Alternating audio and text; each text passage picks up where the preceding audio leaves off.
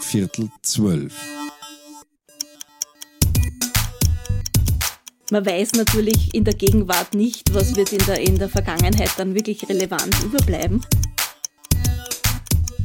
Wir haben auch schon einfach von Museen dann gehört, einfach die Ausstellungskataloge nicht mehr in Zellophan einwickeln zu lassen. Die großen Maßnahmen zur Rettung der Welt, ich glaube, das müssen wir alles gemeinsam machen. Das kann nur die Gesellschaft, wir alle gemeinsam tun. Wieder ist es dreiviertel zwölf und wir sind bei einer neuen Folge unseres Podcasts angelangt. Unser Ziel damit ist es, das Thema Nachhaltigkeit in Wien aus vielen unterschiedlichen Blickwinkeln gemeinsam mit unseren Gästen zu beleuchten. Ich bin Thomas Ruschka, Programmmanager von Ökobusiness Wien. Heute spreche ich mit Elke Kellner über Nachhaltigkeit in Museen und auch in Kultureinrichtungen und darüber, was die UN-Nachhaltigkeitsziele, kurz auch SDGs genannt, mit Kunst- und Kultureinrichtungen zu tun haben. Ja, herzlich willkommen, Elke. Schön, dass du dir Zeit genommen hast für unseren Podcast. Sehr gerne. Freut, freut mich, dass ich da sein darf. Ja, mich freut es auch total. Ähm, wenn es dir recht ist, stelle ich dich kurz vor und wenn du das Gefühl hast, das passt gar nicht oder da gehört noch was dazu, dann unterbrichst mich, ergänzt, wie auch immer.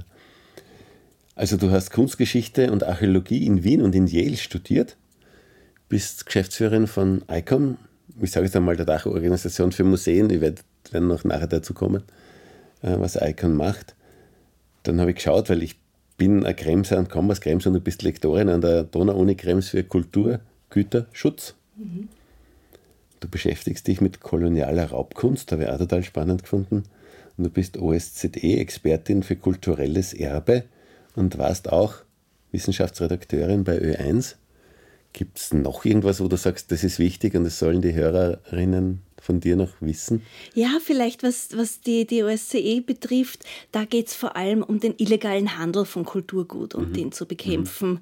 Und, und auch sozusagen im Zusammenhang mit der Donau-Uni, das ist so eins der, der, der, Spezialgebiete, wo wir uns von ICOM sehr engagieren. Und, und nachdem ich äh, Kunstgeschichte und Archäologie Bezug habe, ist das natürlich für mich auch ein besonderes Anliegen. Ja, super, sehr spannend. Wie, wie bist du eigentlich zu diesem, also persönlich jetzt zu diesem Kunst- und Kulturthema gekommen? Als dein Lebensthema anscheinend oder berufliches Lebensthema? Mich, mich hat das schon immer wahnsinnig äh, interessiert und, und fasziniert, eigentlich die Archäologie. Äh, schon als Kind eigentlich. Ich war dann damals in einer Donauland-Buchhandlung mit meiner Oma noch mhm und hab, wollte ein Buch über Petra, die, die Stadt in Jordanien. Und die Verkäuferin sagte, wir haben nur Anna, die vom Ballett. Und ich war ganz enttäuscht. also das hat sich durchgezogen. Ich habe dann im Gymnasium Altgriechisch und Latein gehabt. Und, und das war sozusagen immer so ein, ja, ein, ein Steckenpferd. Super spannend. Das liegt irgendwie in der Familie oder das heißt, du das selber? Nein, das selber war irgendwie selber, ja. ja. Nein, Petra war ich auch einmal. Das war meine Hochzeitsreise. Super spannend. Ich wollte ja. dort immerhin, also ich habe so als Jugendlicher immer so Ziele gehabt, wo ich unbedingt hin möchte. Und da war Petra, der Grand Canyon und solche Dinge. Aber ja. das Petra war wirklich schön. Jetzt ist schon ICOM ein paar Mal gefallen, kannst du, und ich habe so ein bisschen zusammengefasst, Museumsdachverband, kannst du sagen, was ICOM ist und was ihr macht und was eure großen Anliegen sind und so? Die, die Abkürzung ICOM steht für International Council of Museums. Also es ist ein internationaler Dachverband für Museen und Museumsmitarbeiterinnen. Unter dem großen Dach der UNESCO ist ICOM sozusagen die Organisation, für die für die Museen zuständig ist, hat international mittlerweile über 50.000 Mitglieder. Wir in Österreich sind relativ groß, äh, sind fast die sechstgrößte internationale Organisation in diesem Chorus. Gibt es gleich 140 Komitees in allen Ländern. Also es ist ein riesengroßes internationales Netzwerk von Museen und Museumsleuten mhm. und, und wir kümmern uns vor allem eben um den Kulturgüterschutz, bekämpfen den illegalen Handel mit Kulturgütern, tauschen Know-how aus international. ICOM gibt auch sozusagen die Richtlinien vor für die internationale Museumsarbeit. Da gibt es den berühmten ICOM Code of Ethics, mhm. der eben da die Grundprinzipien vorgibt. Und es geht halt wirklich von Richtlinien von Konservierung, Restaurierung bis eben jetzt Umsetzung der SDGs, was sind die, die ganz aktuellen Themen, die uns betreffen. Und da versucht ICOM eben für die Museen da zu sein und, und, und da zusammenzuarbeiten. Super spannend, weil äh, ich muss sagen, ich bin schon relativ kunst- und kulturaffin, aber bevor wir begonnen haben zusammenzuarbeiten, wusste ich nicht, dass es sowas gibt. Also das ist es ist schon ein sehr Insider. Es ist so ein, ein Berufsverband und, und wahrscheinlich wissen hauptsächlich wirklich nur die Museen und die mhm. Museumsmitarbeiter wirklich drüber Bescheid. Ja, aber von den ja. Themen sind es ja durchaus gesellschaftsrelevante Unbedingt. Themen und, und, und sehr große, spannende Themen. Ne? Unbedingt, ja. Wir sind natürlich auch in Österreich äh, Netzwerkpartner und, und auch, auch ähm, Partner für die großen äh, Institutionen von Bund und Ländern und Gemeinden, mhm.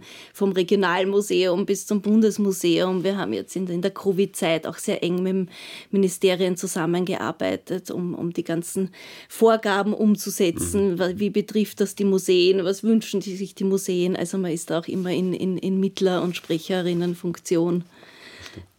Letzte Frage noch zu ICOM. Das ist aber quasi ein, ein, ein, ein freiwilliger Verband und als Museum kann ich mich entscheiden, möchte ich dazu oder genau, nicht. Genau, ja. genau. Es ist so, dass man eben als Museum oder als Person äh, wenn man in einem Museum tätig ist, Mitglied werden kann. Allerdings die, die internationalen Richtlinien gelten schon für alle. Das ist mhm. natürlich kein Gesetz, ja, aber es ist ja. schon eine ethische Vorgabe, an die sich alle Museen eigentlich halten. Ja.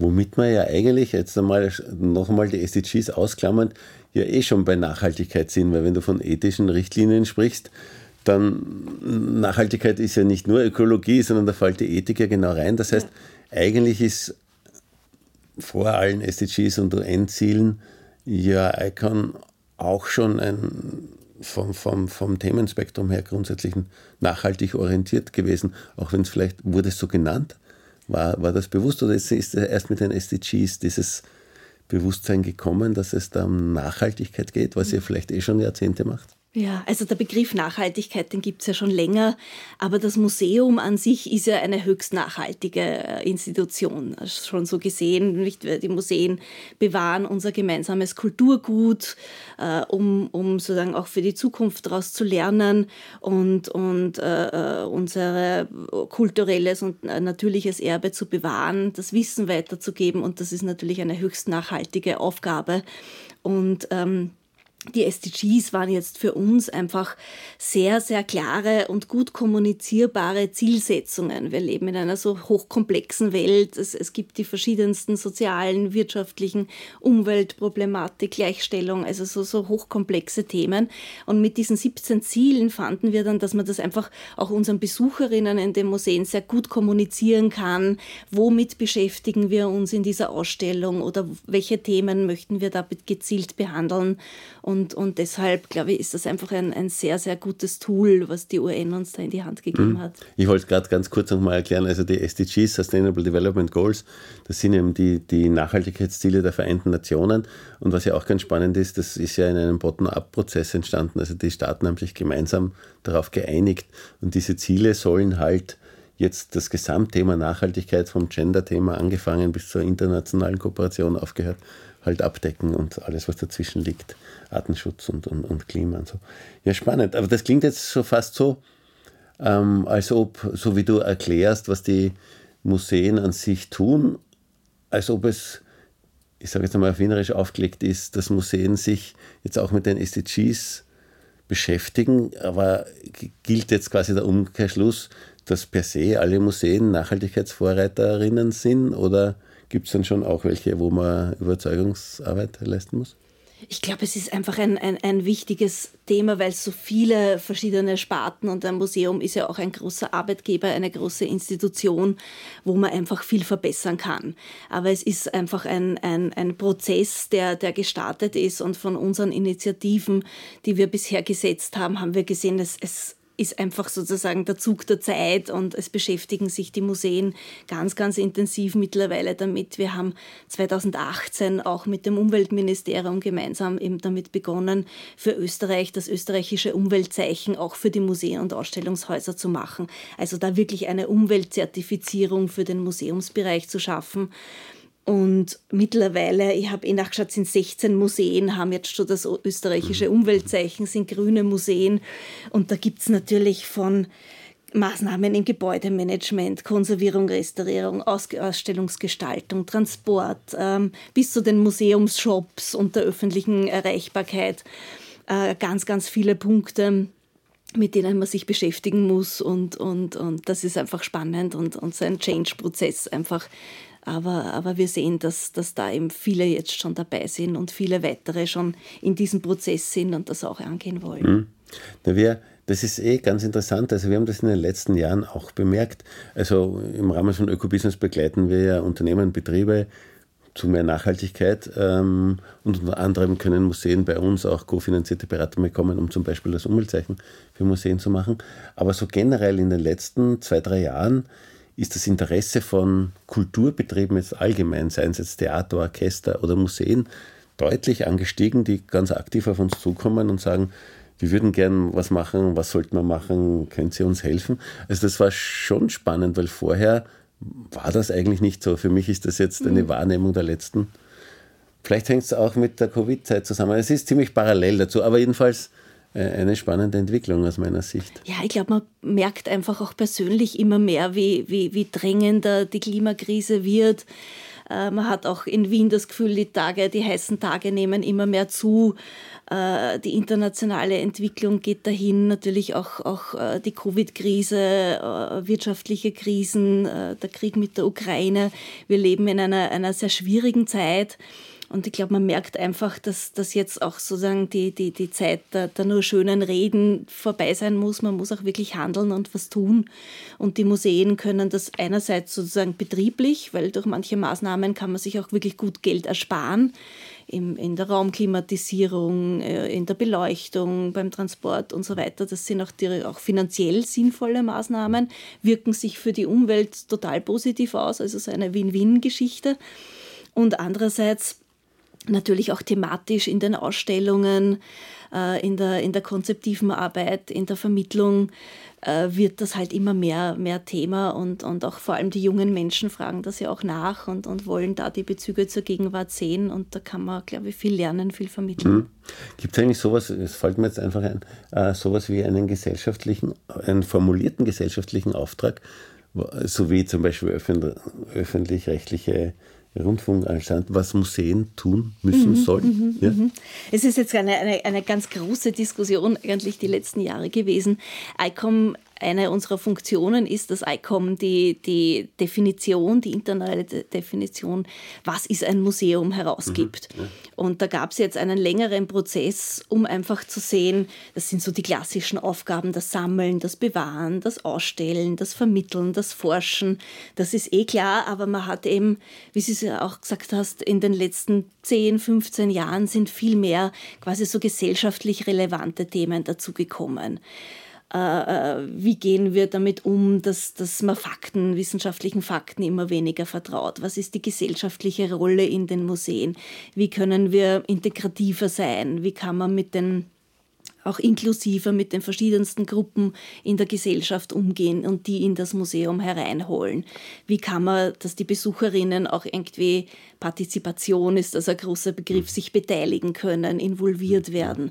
Und das sind einfach Themen, die wir unterbringen wollten. Und, und jetzt sind wir schon auf einem sehr, sehr guten Weg, fast, fast am Ziel. Und wir haben jetzt im, äh, ab, ab 20. August die große Generalkonferenz von ICOM in Prag. Und da wird diese neue Definition jetzt beschlossen werden. Sehr spannend, und, sehr spannend. Ja. Das heißt, also in, in, in meiner Kindheit, und das mag jetzt natürlich nicht relevant sein, aber war für mich, ich bin halt auch von meinen Eltern im Rahmen wahrscheinlich ihres persönlichen Auftrags der kulturellen Bildung des Sohns in, in, durch Museums, ich sage jetzt wirklich geschleift worden und für mich war das halt immer verstaubte Institution, wo irgendwas herumsteht, was halt alt ist.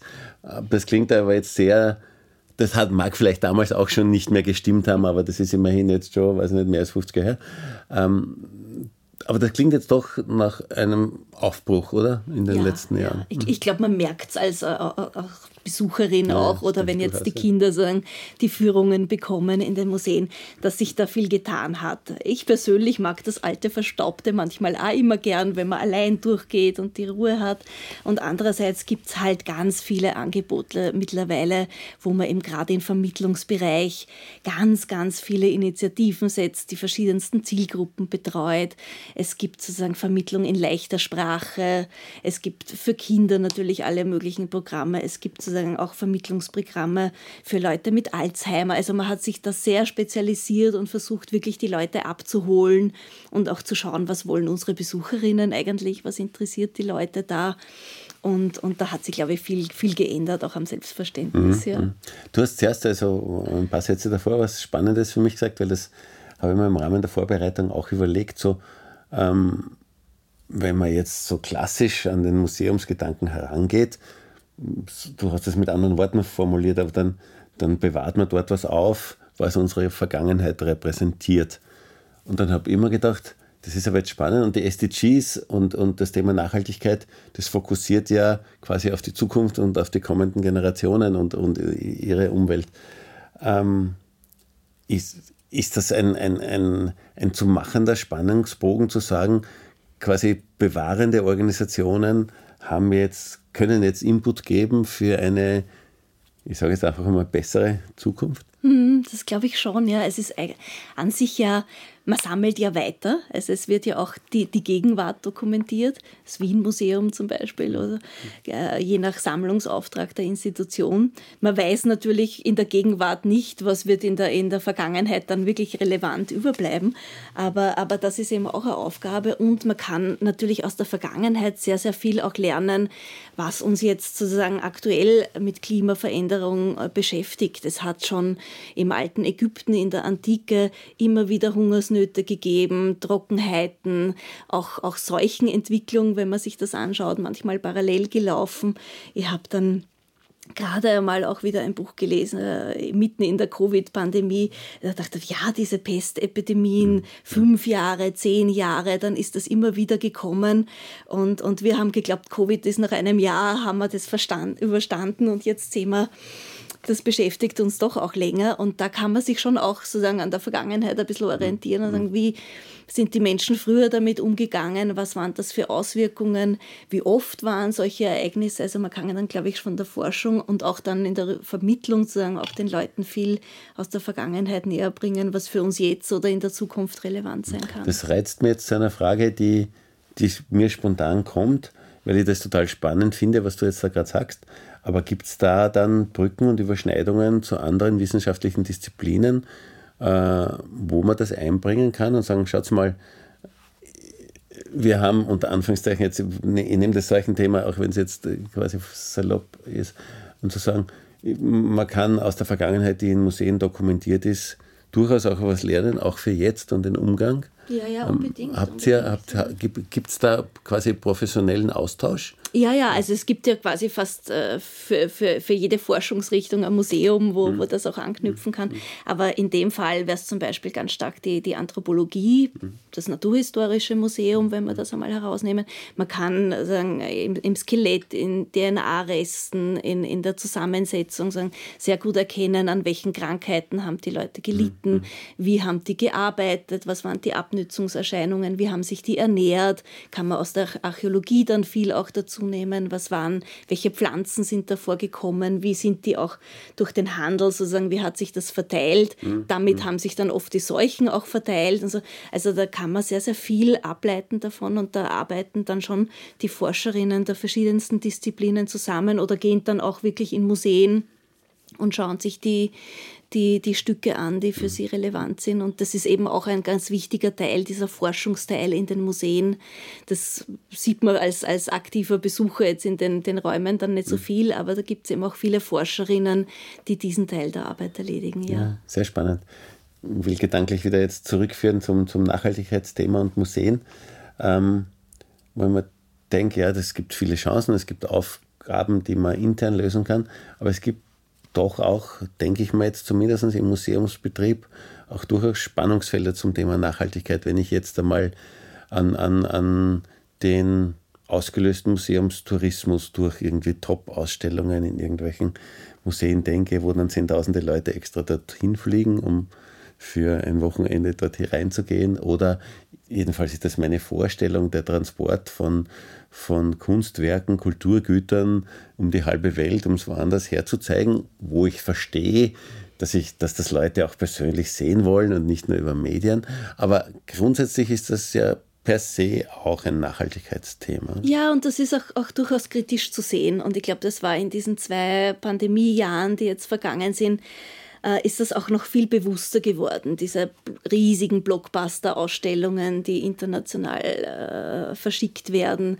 mit den ganz vielen Leihgaben, wie du angesprochen hast, wo eben Transport und, und auch Overtourism hängt damit zusammen, wo dann wirklich äh, solche Besuchermassen auf ein Museum dann einströmen. Also das sind, glaube ich, Entwicklungen, wo man auch sagen muss, die haben sich jetzt vielleicht auch wirklich schon ein bisschen überholt und da, da, ist schon ein starkes Umdenken, dass man mit den eigenen Sammlungsbeständen mehr macht. Es ist auch ein großer Zug, ein großer Fokus auf die Digitalisierung. Man muss nicht mehr alles vielleicht im Original sehen, man kann Dinge auch äh, digitalisiert zeigen, aber natürlich dieses Spannungsfeld zwischen Original und Kopie, das ist natürlich immer ein Thema äh, äh, aber aber äh, diese, diese riesigen Blockbuster, ich glaube, das ist äh, so nimmer die Zukunft. Mhm. Ja. Mhm, mhm.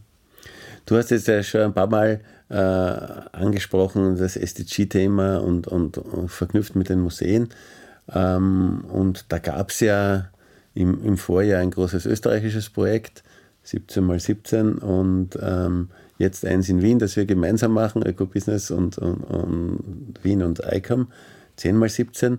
Magst du kurz erzählen, ja, was gern. und warum und worum es da geht und, und was da geschieht? Ja, also wir haben das äh, 21 begonnen, eben auch unter, unter schwierigen Voraussetzungen und, und haben uns irgendwie gedacht, wie kann man den Museen diese SDGs vermitteln? Weil wie du gesagt hast, viele, viele Leute haben sich unter dem Begriff gar nichts vorstellen können. Im Museumsbereich war das natürlich genauso das war einfach viel zu wenig bekannt. Und, und wir haben uns gedacht, wir, wir überlegen uns da ein Projekt dazu und haben 17 Museen in Österreich ausgewählt, große, kleine, mittlere Regionalmuseen, verschiedene thematische Ausrichtungen und haben denen äh, gemeinsam mit der Frau Staatssekretärin Mayer äh, jeweils ein SDG zugelost. Äh, und das war natürlich für manche Museen, haben gesagt, was soll man mit dem machen? Da wissen wir jetzt gar nicht, wie wir damit umgehen sollen. Da haben wir jetzt gar keinen Bezug dazu. Wir haben gesagt, naja, aber das wird spannend. Und wir haben das natürlich dann begleitet mit einer Serie von vorbereitenden Workshops, wo man erst einmal erklärt hat, was sind die SDGs, was sind das für Ziele. Da gibt es ja ganz viele Unterziele, was, wo könnten Museen da anknüpfen. Und so Schritt für Schritt haben die Museen dann äh, selber sehr, sehr viele Ideen entwickelt entwickelt, was man da machen könnte. Es ist zwischen den Museen auch sehr viel Austausch gewesen und, und äh, ganz spannende Kooperationen rausgekommen. Und äh, im zweiten Halbjahr sind diese Projekte dann umgesetzt worden von kleinen Ausstellungsprojekten, Diskussionen, äh, Repair-Cafés, äh, ganz, ganz unterschiedliche äh, spannende Dinge. Und das war so erfolgreich, dass wir einerseits eine Publikation äh, daraus gemacht haben die jetzt auch international ganz stark nachgefragt wird, wo wir gerade auch die englische Übersetzung gemacht haben, weil wir von der UN Climate Week bis ICOM international sozusagen, das war wirklich ein, so ein Vorreiterprojekt, ganz offensichtlich, dass das so wirklich im, zum richtigen Zeitpunkt war. Und die österreichischen Museen auch natürlich gesagt haben, wir waren bei den ersten 17 nicht dabei. Und da hat sich die Zusammenarbeit mit euch einfach so toll angeboten, mit der Stadt Wien, mit Ecobusiness Wien, dass wir eben das jetzt mit zehn Wiener Museen machen, mit ein bisschen einem anderen System, dass sich die zwei SDGs aussuchen dürfen. Aber auch da sehen wir, dass, dass das einfach spannend ist für, für die Museen, dass der Austausch toll ist. Und, und ich bin schon gespannt auf die Projekte jetzt der im Herbst. Bin auch total gespannt. Äh, vielleicht auch noch zur Erklärung. Also die müssen oder die sollen oder die sind angehalten, um es irgendwie vorsichtiger zu sagen, diese, diese SDGs sowohl in ihrem inneren Betrieb zu beachten oder sich zu überlegen, wo es da relevant sein könnte, als auch in ihrem, ich sage jetzt einmal Ausstellungsbetrieb, das ist wahrscheinlich weiter als Ausstellung, aber ja, in ihrem Ausstellungsbetrieb. Ja, ja, mhm. ja, super, wirklich super spannend. Na, ich freue mich auch total, dass wir das ähm, da gemeinsam machen können. Jetzt ist ja, auch wenn, wenn ich sage, in letzter Zeit haben sich viele Kunst- und Kultureinrichtungen bei uns gemeldet und wir freuen uns dafür sehr, darüber sehr. Aber ich habe auch immer noch ein anderes Bild, ähm, das ich noch nicht so ganz greifen kann, aber das immer in meinem Kopf herumspuckt. Weil ich mir immer denke, gerade diese Innovationskraft, wenn man jetzt bei Künstlerinnen bleibt und die ja quasi dann deren, deren Werke ja auch in Museen bleiben oder auch wie Museen agieren, also wie der ganze Kunstblock, ähm, sage ich jetzt einmal, agiert, das müsste auch total spannend sein für, für Unternehmen, weil da, glaube ich, völlig andere, doch auch völlig es andere Zugänge gibt. Siehst du da, oder was würdest du meinen, jetzt so mal als Schnellschuss, gibt es äh, Möglichkeiten, dass klassische Unternehmen, die halt irgendetwas produzieren, von einem Museum lernen könnten, aber auch umgekehrt? Mhm. Es sind so vielleicht so ein bisschen die Creative Industries, die da auch so eine, eine Mischform sind. Ähm, ich glaube, man kann immer aus einem ein bisschen kreativeren Zugang oder so einem, einem äh, Blick von der Seite her vielleicht für, für das eigene Vorgehen viel lernen. Ähm, und Museen selber sind ja auch teilweise ganz, ganz große Betriebe, wenn man sich mhm. die Bundesmuseen anschaut. Äh, äh, da natürlich wenn man sich gerade mit den SDGs befasst, auch sagen in, in der Führungsstruktur, im Umgang mit den Mitarbeitern, in den Zielen, die man hat, natürlich auch im Bereich Sponsoring. Welches Sponsoring ist für mich als Unternehmen ethisch vertretbar oder nicht? Oder wie gehe ich eben äh, mit meiner ganzen Ausrichtung äh, vor? Ähm, Im Transport brauche ich lauter Dienstwegen oder fördere ich sozusagen die Fahrräder für die Mitarbeiter? Welche Incentives gebe ich da? Und, und vielleicht kann man sich da aus der Kunstwelt wo gern sozusagen auch überzeichnet und, und, und, sehr groß mal was dargestellt wird, aber sich fürs eigene dann doch vielleicht Kleinigkeiten herausholen und schauen, ob, ob das nicht auch für, für ein klassisches Unternehmen mhm. ganz gut mhm. passen könnte. Das mit Überzeichnen möchte ich jetzt gerne aufgreifen, weil ja Kunst äh, durchaus auch da ist, ja zu polarisieren, was auf die Spitze zu treiben. Ähm, wie, sehr, wie polarisierend darf oder muss äh, jetzt äh, quasi ein, ein künstlerisches Aufzeigen der Probleme äh, der Klimakrise zum Beispiel sein. Wie, wie, wie, wie sehr kann dieses Storytelling quasi überspitzen und wo ist es aus deiner Sicht oder ist es aus deiner Sicht vielleicht manchmal dann zu spitz und. Stoßt ab? Gibt es da eine Grenze aus deiner Sicht? Ich glaube, in der, in der jetzt klassisch künstlerischen Arbeit äh, äh, da darf die Kunst sagen, ja fast alles. Und, und das finde ich auch gut, weil, weil äh, da soll polarisiert werden, da muss Anstöße geben, da muss man Dinge aufzeigen, das darf auch manchmal ein bisschen wehtun. Und, und damit beschäftigt man sich dann. Was Museen äh, zeigen, sozusagen im, im, im wissenschaftlichen, im faktischen Bereich, das muss natürlich auf, auf, auf belegten Fakten stehen. Und, und gerade beim Klimawandel ist es so, dass man ja wirklich ganz getrost sagen kann, die ganze Wissenschaftscommunity ist sich ganz, ganz einig, der menschengemachte Klimawandel findet statt. Da gibt es, glaube ich, keine Diskussion mehr drüber. Und, und es ist wirklich auch die Verantwortung der Museen, äh, äh dieses Wissen, diese Fakten zu vermitteln, gerade in einer Zeit, wo so viele Verschwörungstheorien herumspucken, wo immer weniger äh, Leute oder, oder sehr viele Leute eben sagen, ah, die wissenschaftlichen Fakten, wer weiß, stimmt das? Jeder hat eine andere Meinung. Teilweise hat man auch den Eindruck, sozusagen, man weiß gar nicht so Bescheid über den wissenschaftlichen Prozess, weil da gibt es ja nicht immer nur eine Meinung, die für immer gilt, sondern wenn man in der Wissenschaft äh, was Neues erfährt, was Neues erforscht, natürlich ändert sich dann die Erkenntnis und das ist ja gut so, weil wir lernen was darüber. Aber da müssen Museen schon sehr deutlich auch Position beziehen und, und auch die Fakten aufzeigen und, und da einfach das vermitteln, was, was unser Stand der Wissenschaft ist. Und, und ja, das muss man furchtlos und, und in einer guten Position tun. Mhm. Gibt es eigentlich also aus dem aktuellen Projekt gemeinsam mit uns natürlich noch nicht, aber aus dem Vorläuferprojekt gibt es Erfahrungen oder Beobachtungen oder gab es eine Begleitforschung, sage ich jetzt einmal, ähm, wie das auf das Publikum wirkt. Ähm, wie, wie reagieren Leute auf SDGs in einem Kunstmuseum, um jetzt einmal irgendwas rauszugreifen? Ich, ich glaube, es ist, was wir am Feedback bekommen haben, es ist eben ein bisschen einfacher, diese ganzen komplexen Probleme, die, über die wir vorher geredet haben, wo es eben jetzt diese 17 Ziele gibt und zum Beispiel im, im Belvedere hat man sich mit Wasser und Infrastruktur und so beschäftigt oder hat dann auch gezeigt, sozusagen, wo in das meiner Sammlung kommt das überall mhm. vor, wo beschäftigt ich mich da und ich glaube, man kann sich mit diesem Raster einfach so ein bisschen mehr vorstellen. Man steht dann nicht so vor einem Berg von Problemen, Problemen und denkt sich, wo, wo fange ich an, wo höre ich auf, wo, wo, da kann man eh nichts ändern, das, das übermannt einen so. Und ich glaube, das ist einfach ein, gutes Tool und, und das Feedback haben wir auch, dass da die Besucherinnen irgendwie sich ein bisschen besser dann, dann äh, sich einstellen können auf diese mhm. Themen. Irritation gibt es keine, wenn das Belvedere über Wasser quasi mitkommuniziert? Ich glaube, es ist was Neues. Ich meine, man, man überlegt so, ha, wo ist da die Verbindung? Und dann, dann wenn man durchgeht, sieht man es aber. Und, und das waren ähnliche, ähnliche Ängste, äh, äh, die die Museen auch gehabt haben. Das Graz-Museum Leben im Wasser, die haben sich gedacht, ne, wir sind ja nicht am Meer. Ne? Mhm. Und dann ist man aber draufgekommen, es gibt die Mur, es gibt literarische Beziehungen, mhm. man kann da, äh, in der Kunst viel installativ machen. Und dann kommt man immer mehr drauf, wo eigentlich die Verbindungen sind. Und das ist spannend, auch, auch äh, beim, bei der Gedenkstätte Mauthausen Infrastruktur ja, ist, kann man, muss man das nicht kritisch sehen, wie kann man Mauthausen Infrastruktur, ja. furchtbares Thema, ja, nicht? Und andererseits muss man aber sagen, es gibt erst seit, gar, ich glaube, zwei Jahren überhaupt einen öffentlichen Bus, der die Gedenkstätte anfährt und wo Schülerklassen und Besucherinnen sagen, auch mit öffentlichen Verkehrsmitteln dorthin kommen können. Und das ist dann wieder ein ganz ein wichtiges mhm. Thema, die Zugänglichkeit und, und, und, und da die gesellschaftliche Rolle des Museums überhaupt erst zu ermöglichen, dass man hinkommt. Mhm.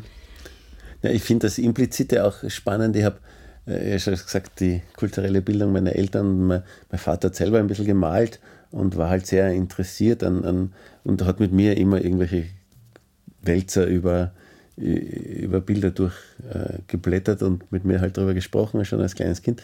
Und mir hat immer Turner und seine Sonnenuntergänge und so. Und ich habe jetzt noch gar nicht so lange her, ein paar Monate oder so, äh, einmal einen Artikel gelesen, ähm, dass das ja quasi real war, diese, diese wunderbaren Untergangswelten, weil ein Vulkanausbruch mhm. quasi das, die Welt äh, Jahre, Jahrzehnte lang in Asche gehüllt hat und dass es ja. bei anderen Künstlern zur gleichen Zeit auch beobachtbar. Sowas finde ich dann irrsinnig spannend, weil das ist ja zunächst nicht aufgelegt, dass, dass genau, da ein realer Bezug dahinter steht, genau. der in dem Fall nicht, aber auch zum Beispiel mit der Umweltverschmutzung zu tun. Mm, das sind einfach dann die ganz spannenden Bezüge zur Gegenwart und ich glaube auch in, in, in der Vermittlung von solchen Bildern ist es für die Besucherinnen ganz spannend, wenn man solche Geschichten auch erzählt. Könnte man im, im, im Kunsthistorischen Museum auch mit den Bräugelbildern, mit den Winterbildern, den berühmten, genau, das ist ein ähnlicher Fall. Nicht? Da war äh, 16 68, nageln Sie mir ja. nicht auf das Datum jetzt fest, aber da gab es eben auch so ein Ereignis, wo, wo ein, ein ganz arger Winter war, wo, wo man kaum die Sonne gesehen hat, äh, nichts gewachsen ist, alles sozusagen mit Schnee und Eis zugefroren und eben ein ganz arges Klimaereignis, unter dem die Leute sehr gelitten haben. Und wir schauen uns jetzt die schönen Winterlandschaften mhm. an und denken sich, na, die sind schön rodeln gegangen. Ja, Hat auch einen ganz ja, anderen Hintergrund. Irgendwie total spannend. Jetzt, wenn, wenn man das jetzt umdreht, jetzt frage ich die ganze Zeit zum Thema Nachhaltigkeit und Museen und wie wird das umgesetzt.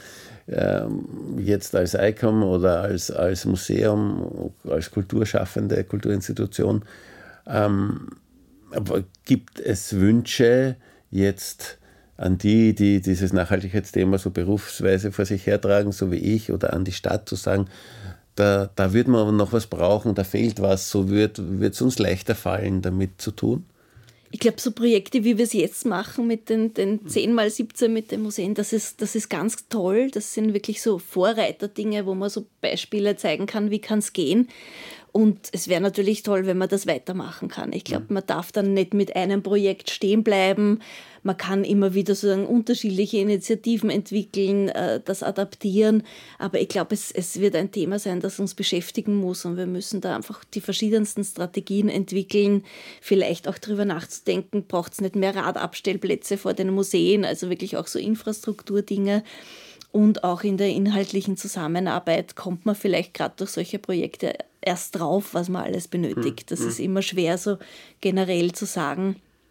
Aber, aber uns wird das sicher weiter beschäftigen und wenn wir da weiter kooperieren, wird es toll. Ja, ja, und das ist ja wirklich, also das ist nicht nur Titel des Podcasts, dass wir diese Gespräche führen mit, mit Menschen unterschiedlichster Professionen, um voneinander zu lernen, sondern ich würde es jetzt äh, auch auf das konkrete Projekt münzen. Also wir wollen auch wirklich mit euch lernen. Ja? Also das ist jetzt eine Idee und die ist ein bisschen abgekupfert aus dem Vorjahr, aus der Vorjahresidee und vielleicht wird es da auch ein bisschen weiterentwickelt.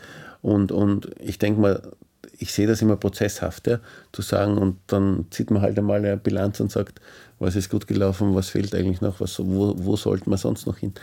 Weil, weil du Radabstellplätze gesagt hast, also ich denke mal, das ist ja nicht nur bei Betrieben, sondern das ist auch bei Museen ja natürlich so, man ist, hat irgendwie immer so die Tendenz, als Betrieb, sage ich jetzt mal, oder wir sehen es bei Betrieben, da gibt es halt den Betrieb mit dem Gebäude und den Grenzen, den, den so schön erkennbaren Grenzen mhm.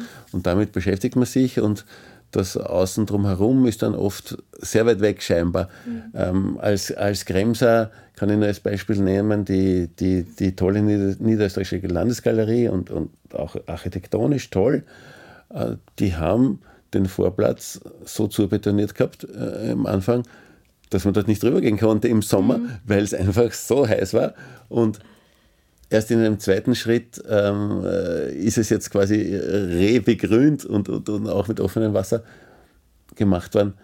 Und da denke ich mal, ist es auch spannend, was du sagst, dass man über seine scheinbaren Grenzen ein bisschen hinausgehen muss, weil das Umfeld ja auch dazu zählt. Ne? Ja, das ist auch bei den Museen ein ganz großes Thema dieser Social Space, nennt mhm. sich das also wirklich mhm. der, der, der Raum um die Museen herum, die Vorplätze, ähm, auch weil es da oft leichter ist, niederschwelliger ist, junge Leute, andere Besucher mhm. mal zu erreichen, die vielleicht abzuholen, eben dass man sich dort angenehm aufhalten kann, dass es Sitzgelegenheiten gibt äh, mit den heißen Tagen, dass man Abkühlung vielleicht findet, dass es da äh, einen, einen, einen äh, Raum gibt, wo man sich einfach schön aufhalten kann und wo man dann eben auch mit Kunst oder wissenschaftlichen Projekten oder, oder kleinen Initiativen rausgehen kann und da mit den Leuten in Kontakt kommen kann und die irgendwie auch fürs Museum vielleicht gewinnen kann. Also, wir haben also einerseits über das Umweltzeichen für Museen geredet, andererseits über das äh, Projekt 10x17, quasi das Vorläuferprojekt von unserem Projekt. Ähm, ist das jetzt in einem anderen Sinne nachhaltig? Ist das insofern nachhaltig aus deiner Sicht, dass die Museen, nachdem sie halt irgendwie die Karotte vor der Nase hatten und dann das Umweltzeichen bekommen oder da mitgemacht haben und, und, und begleitet wurden bei dem 17x17, dass sie dann dranbleiben? Von selber dranbleiben oder mhm. braucht es aus deiner Sicht permanenten Input, um, um, um da weiter zu tun? Nein, ich glaube, die Museen können das, das sehr, sehr gut. Beispiel Vorarlberg Museum, die hatten das Thema Gesundheit. Da haben sie so viele Initiativen drauf entwickelt. Das war so erfolgreich für die, gerade eben auch mit, mit Leute ins Museum zu bringen, zu diskutieren, zu schauen, auch mit dem, mit den eigenen Mitarbeiterinnen, äh, dass die gesagt haben, wir machen das unbedingt weiter und wir werden das sozusagen wirklich als System für uns weiter übernehmen, dass wir das bei den Ausstellungen immer quasi mit den SDGs ausschildern und so. Mhm. Das ist für uns einfach ein, ein gutes Konzept und mhm. wir haben auch international so viel Feedback. Wir werden das jetzt quasi als Franchise wahrscheinlich auch mit der Schweiz gemeinsam machen. Es gibt international mhm. eben ganz, ganz großes Interesse Interesse, weil das sozusagen dieses, dieses Workshop-Tool, das wir entwickelt haben, einfach ein, ein, ein guter Anstoß ist. Mhm. Und, und dann sehen die Museen, es geht sozusagen weiter, das kann ich verwenden für meine, meine tägliche Arbeit, auch für die Zukunft. Mhm. Ja. Jetzt hängt es oft auch an Kleinigkeiten, wie man was wahrnimmt, wie man was als Besucherin wahrnimmt. Und ich denke mir dann immer, weil irgendwann bevor man ins Museum geht oder meistens, nach, wenn man rauskommt, wird man entweder dorthin geleitet oder stolpert selber hinein, kommt man in den Museumsshop. Und ich denke mir dann oft, ohne jetzt irgendwelche Museen zu nennen, das ist oft, sind oft großartige Museen. Und dann komme ich, und jetzt sage ich es despektierlich, in einen Shop, wo lauter Klumpert herumliegt. und ich denke mir, auch wenn es Kleinigkeiten sind und wenn das die Welt nicht rettet, ob da irgendwelche Radiergummis aus China sind ähm, oder nicht, aber es, es trägt oft zu einem Bild bei, dass das vorher aufgebaute, vielleicht jetzt auf, auf Nachhaltigkeit getrimmte Bild dann irgendwie wieder relativiert und man sich denkt, naja, okay, so ernst scheint es nicht zu sein.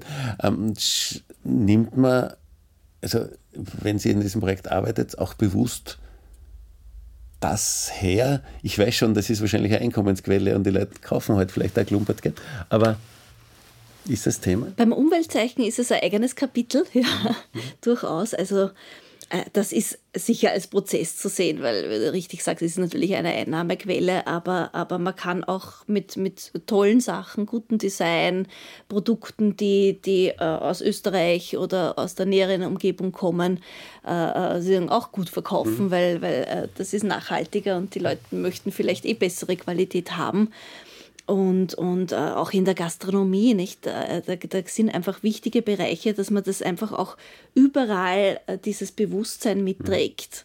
Wird nicht auf heute auf morgen alles möglich sein, umzustellen, aber wir haben auch schon einfach von Museen dann gehört, einfach die Ausstellungskataloge nicht mehr in Zellophan einwickeln zu mhm. lassen. Das ist schon in der Menge gesehen dann schon ein großer Anteil an Plastik, der wegfällt.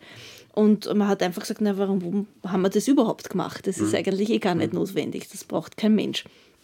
Und da Schritt für Schritt wirklich äh, äh überhaupt ins, ins, dass einem selber das auffällt. Ne? Das war vielleicht in den, den 80er Jahren so, dass man mit dem Umweltpapier und so mhm. mal in den mhm. Büros begonnen hat zu arbeiten.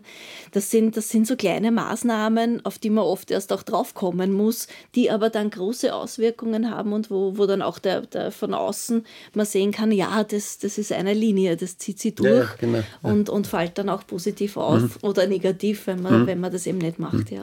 Auf das mit dem Essen war jetzt ein gutes Thema, auf das bin ich nicht gekommen, aber das stimmt, das hat ja fast, oder ganz viele Museen, sagen wir, vorsichtiger, haben ja in irgendeiner Weise ein Café oder einen Gastropbereich dazu. Das sind wahrscheinlich dann äh, Leute, die das pachten, oder? Aber ich will es nur jetzt dir sagen und vielleicht auch denen, die uns dann zuhören. Also da gibt es ja zumindest in Wien ja ein Angebot, das natürlich gut Essen heißt, wo man halt zusätzlich vielleicht mit seinen Pächterinnen auch reden kann und zu sagen, schaut mal, da, da gibt es wieder eine Hilfe von Ökobusiness Wien, wo man also auch das, was dann am Teller landet, so gestaltet, dass das ein, ein nachhaltiges und qualitätsvolles Produkt ist. Das ist ganz wichtig. Ja. Tolle ja. Initiative. Wusste ich auch noch nicht, aber das ist super. Ja, ja, Also da können wir gern, also dann auch abseits des Podcasts einmal näher drüber reden, was wir da noch gemeinsam tun könnten. Ja, jetzt äh, nähern wir uns ja dem Ende in dem Gespräch. Zwei so Schlagworte sind irgendwie kehrt Nachhaltigkeit und Klimaschutz ins Museum. Also das klingt ja jetzt ja irgendwie despektierlich und verkehrt herum. Das ist das eine und das, na, ich bleibe jetzt einmal dabei, das andere sage ich nachher. ja, also kehrt das jetzt ins Museum. Also in, im doppelten Sinne ist das was, was, was man dann auch konserviert und darstellt. Oder kehrt es ins Museum inhaltlich, so wie wir es eigentlich jetzt gemeint haben? Unbedingt, also in, in, in jedem Fall. Es, es gehört zu den Museen dazu äh, möchte nur kurz zitieren, weil, weil mir das in der Vorbereitung in, in die Hände gefallen ist. Äh, Zitat von US-Präsident Barack Obama. Wir sind die erste Generation, die die Folgen des Klimawandels spürt und wir sind die letzte, die etwas ja, dagegen tun kann. Ja, ja, Finde ich einen wahnsinnig schönen, schönen Ausspruch. Das hat er 2015 gesagt. Auch solche Dinge, glaube ich, sowas muss man aufheben und, und, und mhm. das ist relevant. Hat man die historische Bedeutung. Und es zeigt aber ganz, ganz deutlich, dass man einfach jetzt auch was tun muss. Und man kann das in den wirklich den verschiedensten Aspekten äh, machen. Es ist einfach ganz wichtig, dass wir in unserer globalen Wirtschaft viel umstellen. Es ist natürlich wichtig, dass jeder Einzelne was beiträgt aber, aber es müssen auch sozusagen die großen Verantwortlichen die großen Entscheidungen treffen. Man kann nicht immer nur alles auf die, die Konsumentinnen sozusagen mhm. abwälzen und sagen, wenn ihr brav Altpapier sammelt, äh, wird alles gut. Das ist ein so guter Beitrag, ja. aber, aber es ist, ist nicht die ganze Geschichte. Und, und so können die Museen sozusagen in ihrem Feld, glaube ich, was Wichtiges beitragen, um von der Vergangenheit in die Zukunft vieles einzuordnen, jetzt zu sagen, was sind die Fakten, die uns die Wissenschaft gibt, was müssen wir tun für die Zukunft, auch kreativ irgendwie was zu entwickeln, zu sagen, was, was machen die Künstler, wie, wie zeigen die das auf, dass man einfach äh, da, da viel mitnehmen kann. Und das ist ein Beitrag. Und, und äh, die Kunst hat natürlich immer die Aufgabe, sozusagen den Finger in die Wunde zu legen und zu sagen, wo sind die großen Probleme und, und, und den Museen sozusagen, glaubt man das vielleicht auch mehr, wenn, wenn wir haben, glaube ich, da ein gutes Standing in, in dieser Verantwortlichkeit als Vermittlerin von Wissen, als irgendwie so ein, ein, ein Leuchtturm in, in diesen ganzen verschiedenen Theorien, äh, die es gibt, dann kann man sich, glaube ich, in einem Museum schon recht sicher sein, was da vermittelt wird. Das sollte schon Hand und Fuß haben und und faktenbasiert sein. Aber die großen Maßnahmen zur Rettung der Welt, ich glaube, das müssen wir alles gemeinsam machen. Das kann nur die Gesellschaft, wir alle gemeinsam tun. Und ich glaube, die Zeit wäre wär jetzt höchst an der Zeit, dass man da von den schönen Reden zu den großen Taten schreitet. Und, ja, das teile ich, dass das höchst an der Zeit ist. Äh, aber quasi, man kann zusammenfassen, wenn ich sagen will, Museen, Kunst- und Kultureinrichtungen können und müssen einen wesentlichen Beitrag dazu leisten, quasi unser Klima oder unser Wohlergehen auf der Erde mitzuretten. Unbedingt, ja. ja. ja. Vielen Dank, Elke, für das Gespräch. Danke Dankeschön. dir.